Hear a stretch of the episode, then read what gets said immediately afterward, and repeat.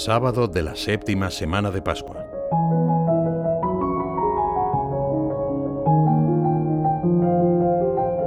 Hay además otras muchas cosas que hizo Jesús y que si se escribieran una por una, pienso que ni aun el mundo podría contener los libros que se tendrían que escribir.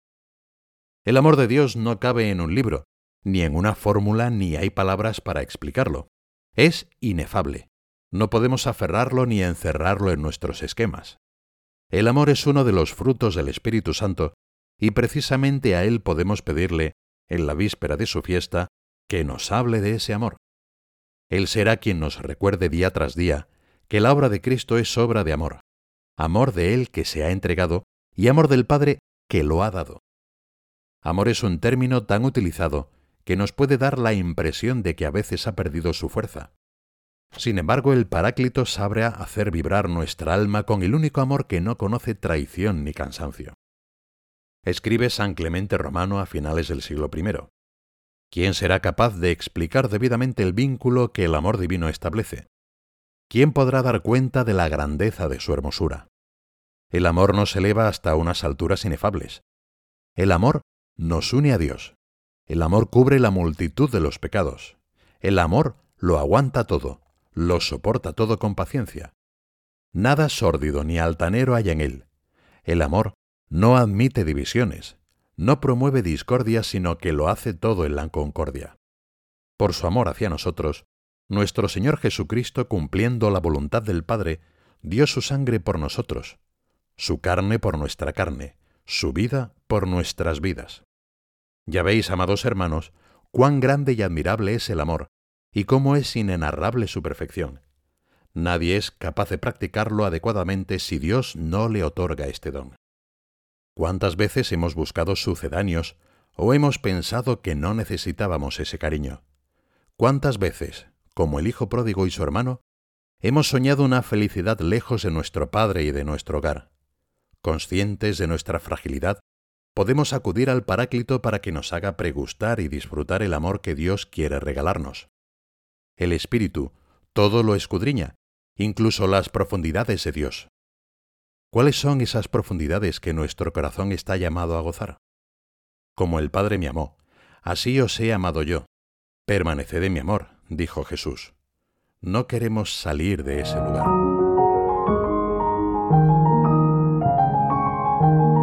En esto consiste el amor, no en que nosotros hayamos amado a Dios, sino en que Él nos amó y envió a su Hijo como víctima propiciatoria por nuestros pecados. Podemos antes que nada pensar en lo que Dios ha hecho y hace por mí. No pretender basar la seguridad en lo que yo he hecho y hago por Dios, porque siempre será poco, lo mío. Lo que haga en realidad será eso mismo don de Dios.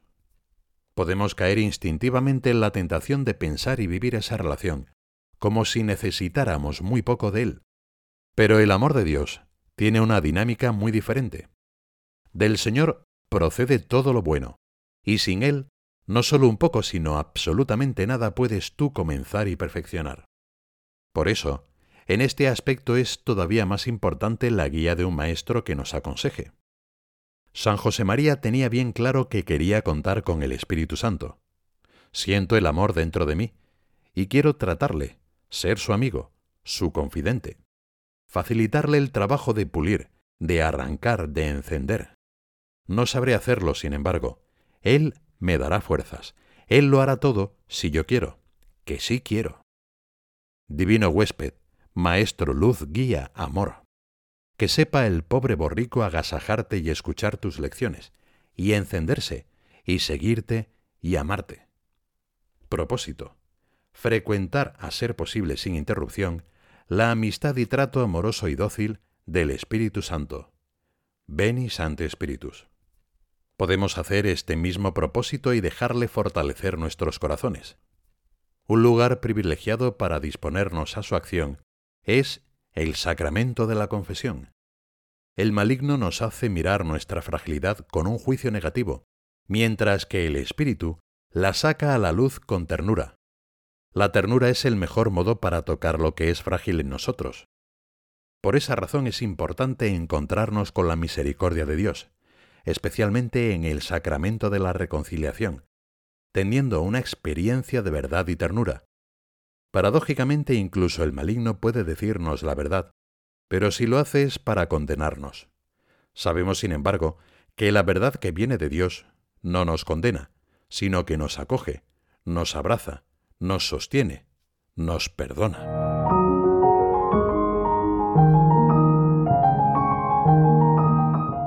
Puede ser que muchas veces en nuestra relación con Dios nos centremos más en lo que nosotros damos que en lo que recibimos, también de manera inconsciente.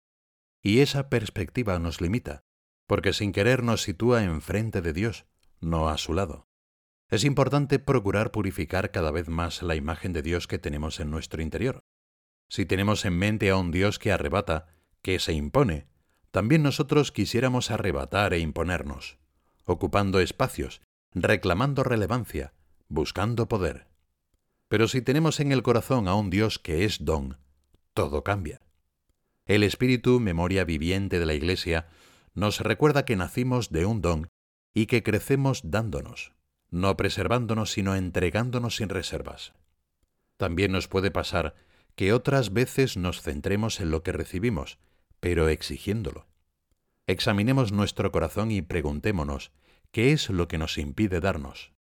Decimos que tres son los principales enemigos del don, siempre agazapados en la puerta del corazón. El narcisismo, el victimismo y el pesimismo. El narcisismo lleva a la idolatría de sí mismo y a buscar solo el propio beneficio. El victimista está siempre quejándose de los demás. Nadie me entiende, nadie me ayuda, nadie me ama, están todos contra mí. ¿Cuántas veces hemos escuchado estas lamentaciones? Por último, está el pesimismo. Aquí la letanía diaria es, todo está mal, la sociedad, la política, la iglesia. El pesimista remete contra el mundo entero, pero permanece apático y piensa, mientras tanto, ¿de qué sirve darse?